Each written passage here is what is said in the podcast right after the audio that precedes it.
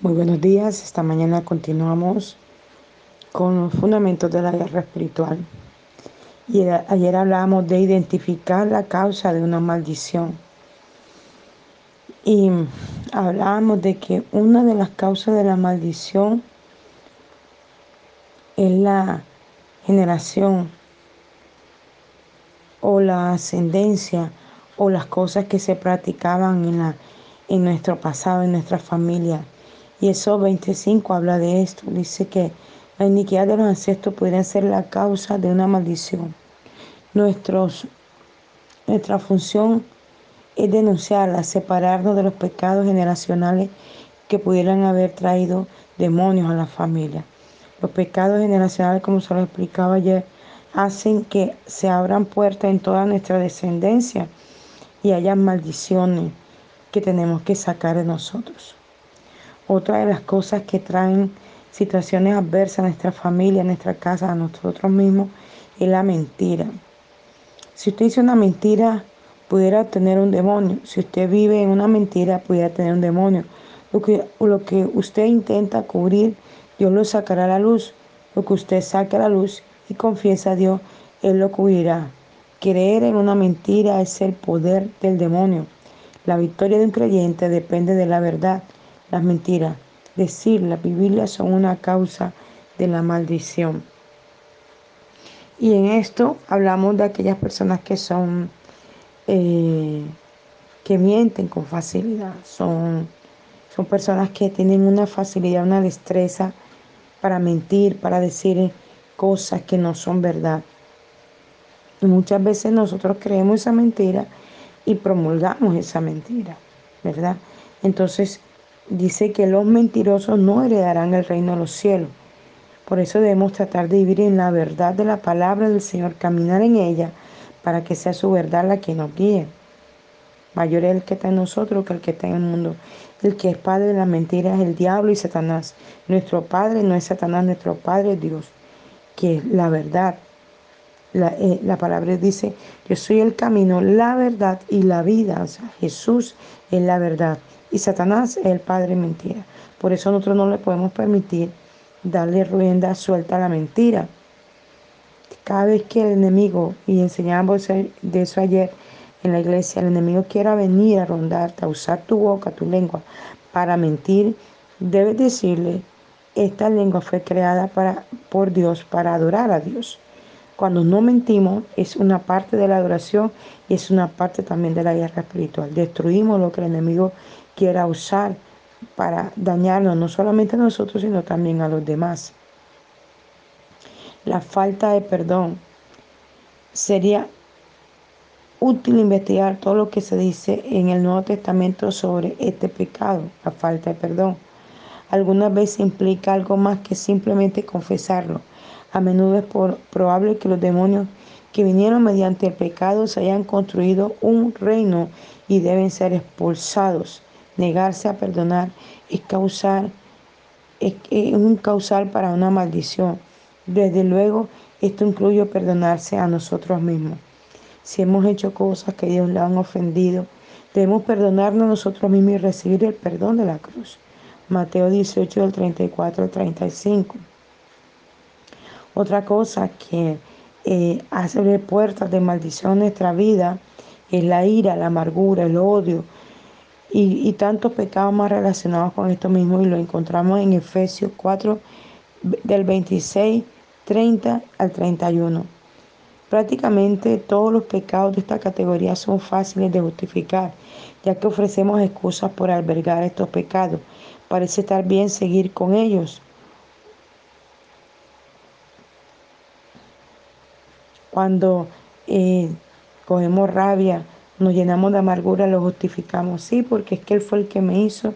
Sí, fue porque es que eh, yo no lo voy a perdonar porque eso que hizo. Y, y tantas cosas con las cuales no justificamos, ¿verdad? Pero no nos damos cuenta que realmente nos estamos haciendo daño a nosotros mismos. Por eso debemos renunciar a la ira, al pecado, al enojo, a este tipo de cosas que nos amargan. Y yo no sé si usted se ha dado cuenta, pero hay personas que uno le mira el rostro y todo tiempo, en todo tiempo están llenos de amargura. No hay una sonrisa. Y cuando estamos llenos de amargura, nuestro rostro se llena más de arrugas. En cambio que cuando sonreímos, y no hay tantas arrugas en nuestro rostro. A veces las personas están tan llenas de amargura que con una mínima cosa que se le diga que de pronto ni siquiera es algo como que para que sienta reconvenido, sino de pronto algo este, muy pequeño, él siente la amargura y rechaza a la persona inmediatamente.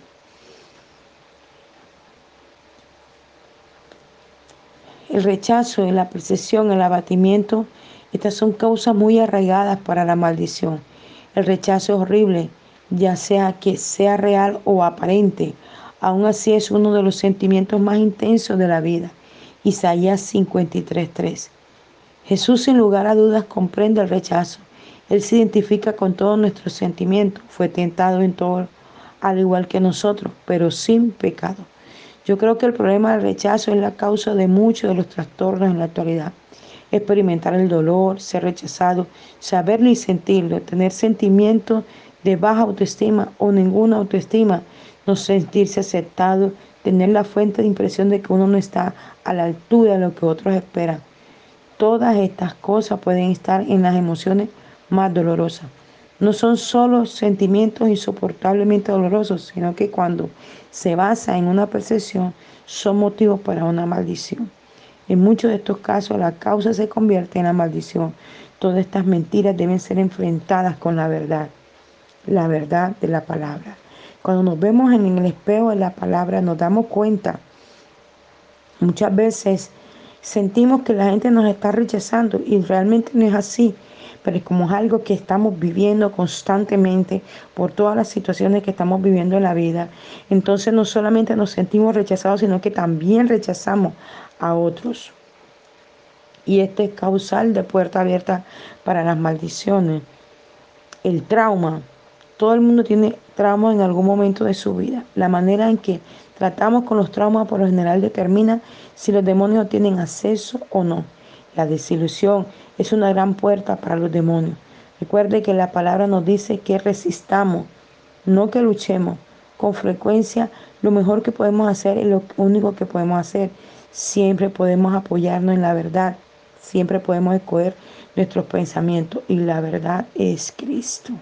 Tenemos que resistir todo este tipo de cosas. Y vemos el ejemplo de gente que se desilusiona, por decir, tiene una relación con una mujer o con un hombre y esto lo rechazan, inmediatamente piensan en el suicidio, en matarse o en emborracharse, hacen escenas de, de, despecho, escuchan canciones que los llevan a consumir droga y muchas veces eh, se dan un tiro, se matan o, o matan a la persona. ¿Por qué? Porque son puertas abiertas a las tinieblas, a la oscuridad. Y esto es lo que conlleva a esto hacer daño a otro o hacerse daño a sí mismo. Los temores son entradas obvias para los demonios. Hay gente que le teme a muchas cosas, a las alturas, a los animales, a, quedarse solo, a no tener dinero, al divorcio, a que se le muera un familiar. Hay muchos tipos de temores. Y si nosotros le damos lugar al temor, dice la Biblia que el amor de Dios echa fuera todo temor. El amor de Dios es el que nos sostiene para no tener temor a nada. Y si hay un temor en ti, debes trabajar en eso y echarlo fuera en el nombre de eso. Una de las cosas que yo le temía era la altura. Yo no cogía un ascensor sola. Siempre esperaba que hubiera más personas conmigo. Hasta que un día me vi frente a un ascensor, iba a la casa de una amiga y no había nadie más que fuera a subir. Y ese día le dije, Señor, me determino a perder el miedo al ascensor tú me vas a dar la sabiduría porque ni siquiera había aprendido cómo se manejaba un ascensor, cómo abrir una puerta, una cosa tan sencilla, pero el miedo me tomaba tanto que yo no sabía ni siquiera cómo abrir la puerta de un ascensor. Pero ese día me determiné a perder el miedo a la altura a través de los ascensores y eh, abrí el ascensor, entré y aunque llevaba mucho temor mientras que el ascensor iba subiendo, yo iba declarando que el miedo no tenía parte de mí, que yo echaba fuera el temor y que a partir de ese día nunca más tendría temor al ascensor. Y a partir de ese día nunca más le tuve miedo a los ascensores. Lo mismo fue a los aviones.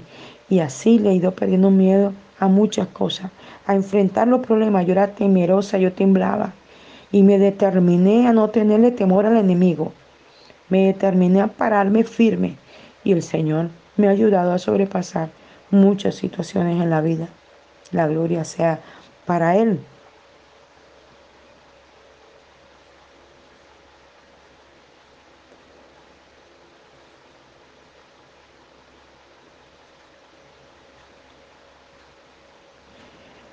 Lo que usted puede saber siempre sobre el temor es que es un espíritu y Dios se lo dio, no se lo dio a usted. Usted puede verlo siempre. Así que el temor irracional es un, es un, es un indicio de un demonio que ya está presente. Si usted siente temor por cosas porque ya ahí está presente el demonio atacándolo y usted tiene que rebatirlo con la palabra del Señor. Para impedir darle la fuerza a un demonio que ya está presente o quizás abrir la puerta a uno nuevo, hay que resistir las mentiras con la verdad y apoyarse en esa verdad y la verdad es Cristo, la verdad es su palabra. Hay tantas cosas que experimentamos que pudieran abrir una puerta a los demonios. Por lo general se basa en cómo reaccionaremos ante la experiencia. El abatimiento y la desilusión son parientes de la depresión. La traición puede estar presente con todas las preguntas de ¿por qué yo? ¿Cómo puede sucederme esto? Jesús también comprende estos sentimientos. Las heridas emocionales, así como las físicas, estaban incluidas en el precio que Él pagó por nosotros. El abandono es definitivamente una posible entrada para los demonios. Estos traumas tienen que cubrirse con la sangre de Jesús y eso a menudo, muy a menudo, incluye el perdonar. El abuso infantil, ya sea el abusador o el abusado, es causa para una maldición. La impureza sexual, realmente no hay necesidad de comentar sobre este tema. Usted sabe si corresponde y sabe lo que necesita hacerse. Reconózcalo y déjelo, déjelo. Deshonrar su cuerpo el alcohol y la droga, la nicotina, las perforaciones en el cuerpo, los tatuajes, la cirugía por vanidad y todas y cualquiera de estas pueden ser causa de una maldición. Los tatuajes no son de Dios. Esas personas que se perforan el cuerpo y se tatúan el, el cuerpo, eso no es del Señor porque la Biblia dice que no tatuarás tu cuerpo. Cuando tú haces esto, deshonras tu cuerpo. Cuando tú tienes una vida sexual desordenada, deshonras tu propio cuerpo cuando hay adulterio, cuando hay fornicación, cuando hay pornografía, cuando hay abuso sexual, cuando hay lascivia, estás deshonrando tu propio cuerpo. Y si estas cosas están en la vida de un ser humano, hay que renunciar a esto y sacarlo de uno, echarlo fuera, no permitirle entrada a las tinieblas. Y en el nombre de Jesús, en esta hora pedimos que la sangre preciosa de Cristo limpie de la cabeza a los pies todo nuestro cuerpo toda nuestra vida, en cada punto de la tierra donde te encuentres. Y si has tenido ataques de este tipo o practicas este tipo de cosas, es tiempo de renunciar y limpiar el cuerpo, que es el templo del Espíritu Santo, y pedir perdón a Dios por este tipo de cosas y no volver a dar puertas abiertas al enemigo. Renunciar a todo este tipo de cosas en el nombre de Jesús y pedir perdón por este tipo de cosas.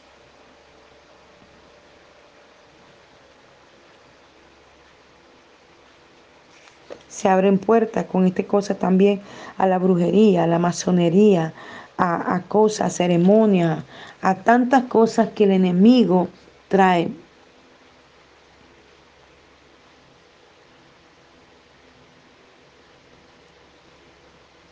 La duda es una opción, incredulidad es lo que la gente decide hacer. Sin lugar a duda, no solo abre puertas a los demonios, sino que también da poder a los que ya están presentes. El orgullo, por lo general, es, es un puntal que sustenta la duda y la incredulidad. Recuerde, no hay maldición sin causa, aunque nuestras vidas pudieran estar afectadas indirectamente por los demonios que atormentan a otras personas, nosotros mantenemos la seguridad de lo que entra y sale directamente de nuestras vidas. Permanezcamos en control al confesar las puertas de entrada y expulsar los espíritus demoníacos permanecemos en, control de toda situación al confesar las puertas de entrada y expulsar a los espíritus demoníacos. No hay causa que no pueda ser cancelada a través de Cristo. Cada cosa que el enemigo quiera usar para abrir puertas, y si las abrió, pida perdón, renuncie a todas esas cosas, échelas fuera de su vida en el nombre de Jesús. Los demonios no se van porque usted lea la Biblia, vaya a la iglesia o viva una vida santa. Si cree que vivir una vida santa le mantendrá libre de demonios, eso es, es una verdad tan solo parcial. Vivir una vida santa le ayuda a no abrir puertas, le ayuda a reconocer el pecado y confesarlo a fin de recibir perdón. Sin embargo, la persona más justa que usted conozca está sujeta a abrir puertas a los demonios. Está claro, es sencillo hay que quitarle sus derechos legales. Usted puede leer su Biblia el día entero, pero si arrastra un pecado no confesado, entonces el permiso legal ha sido otorgado. Eso no debería perturbarle, debería animarle. La gracia de Dios siempre será suficiente. La gracia de Dios siempre será suficiente para ayudarnos, para reconocer las cosas malas, porque el enemigo siempre va a intentar atacarnos y hacernos caer en situaciones que no deberíamos caer. Por eso todo derecho legal hay que quitárselo al enemigo, siempre. Él siempre perdonará. Nuestro amado Señor siempre nos va a perdonar de toda cosa, de toda tentación y de todo pecado. Cuando confesamos nuestros pecados, esto agrada al Señor y recibimos su purificación a través de su sangre preciosa. Los demonios buscan una abertura, un pecado no confesado es una abertura. Jesús busca cubrir nuestro pecado. Los demonios buscan lo que no está cubierto. Lo que nos mantiene libres es permanecer perdonado. No es vivir sin pecado, porque eso no es posible. Más bien se trata de reconocer el pecado y de admitirlo ante Dios, reconocer quién es Jesús, permanecer libre. No, no depende de que usted lleve una vida perfecta, sino de saber que tiene un Salvador perfecto. Y ese Salvador perfecto es el que nos limpia de todo pecado y que quita toda inmundicia de nosotros. Yo siempre lo he dicho, podremos venir a la iglesia, podremos leer la palabra, podemos hacer muchas cosas, pero tenemos que mantenernos en la comunión diaria y continua. Y ayer se lo decía a la iglesia, usted podrá estar sentado aquí y recibir la palabra, pero apenas usted salga, el enemigo lo va a tentar para hacerle que usted haga lo contrario de lo que acaba de recibir aquí. Por eso la palabra de Dios es la herramienta que Dios nos ha entregado para rebatir las tinieblas y echarlas fuera de nosotros. Podernos mantener con el escudo arriba podernos mantener con la palabra constante en, eh, en nuestro cerebro, cubierto con el yelmo de la salvación. Padre, te damos gracias esta mañana y pedimos que tu Santo Espíritu se revele cada día a nosotros y nos muestres esas puertas abiertas, esas legalidades que le hemos dado al enemigo para atacarnos, Señor. Eso que ha querido venir a enfriarnos, a robarnos la paz, el gozo, a robarnos la intimidad, la relación contigo. Eso que ha querido el enemigo enviar para hacernos caer, tentarnos, Señor. Renunciamos a todas, todas esas cosas, Señor, ancestrales, toda mentira, todo engaño, lo renunciamos, lo echamos fuera, toda tentación en la carne, la echamos fuera, Señor. Declaramos que nuestro cuerpo es templo del Espíritu Santo y que la sangre de Cristo nos limpia de la cabeza a los pies los lava, nos purifica, nos santifica, quita de nosotros todo lo que no es tuyo, Señor, en el nombre de Jesús desarraiga y echa fuera toda tentación de pecado, sea emocional, espiritual, Señor amado, sea en el área económica, sea a nivel del cuerpo, Señor, en las emociones. Toda tentación es echada fuera en el nombre de Jesús y declaramos que esa sangre nos lava por dentro y por fuera y nos santifica, Señor, y nos unge y nos llena para ser instrumentos útiles para toda buena obra, Señor. Gracias te damos, Señor, en el nombre de Jesús. Oramos, Dios. Les habló el apóstol Janet Rentería de la iglesia Mensajeros de la Cruz de Cristo, Barranquilla, Colombia, Un abrazo fuerte a la distancia.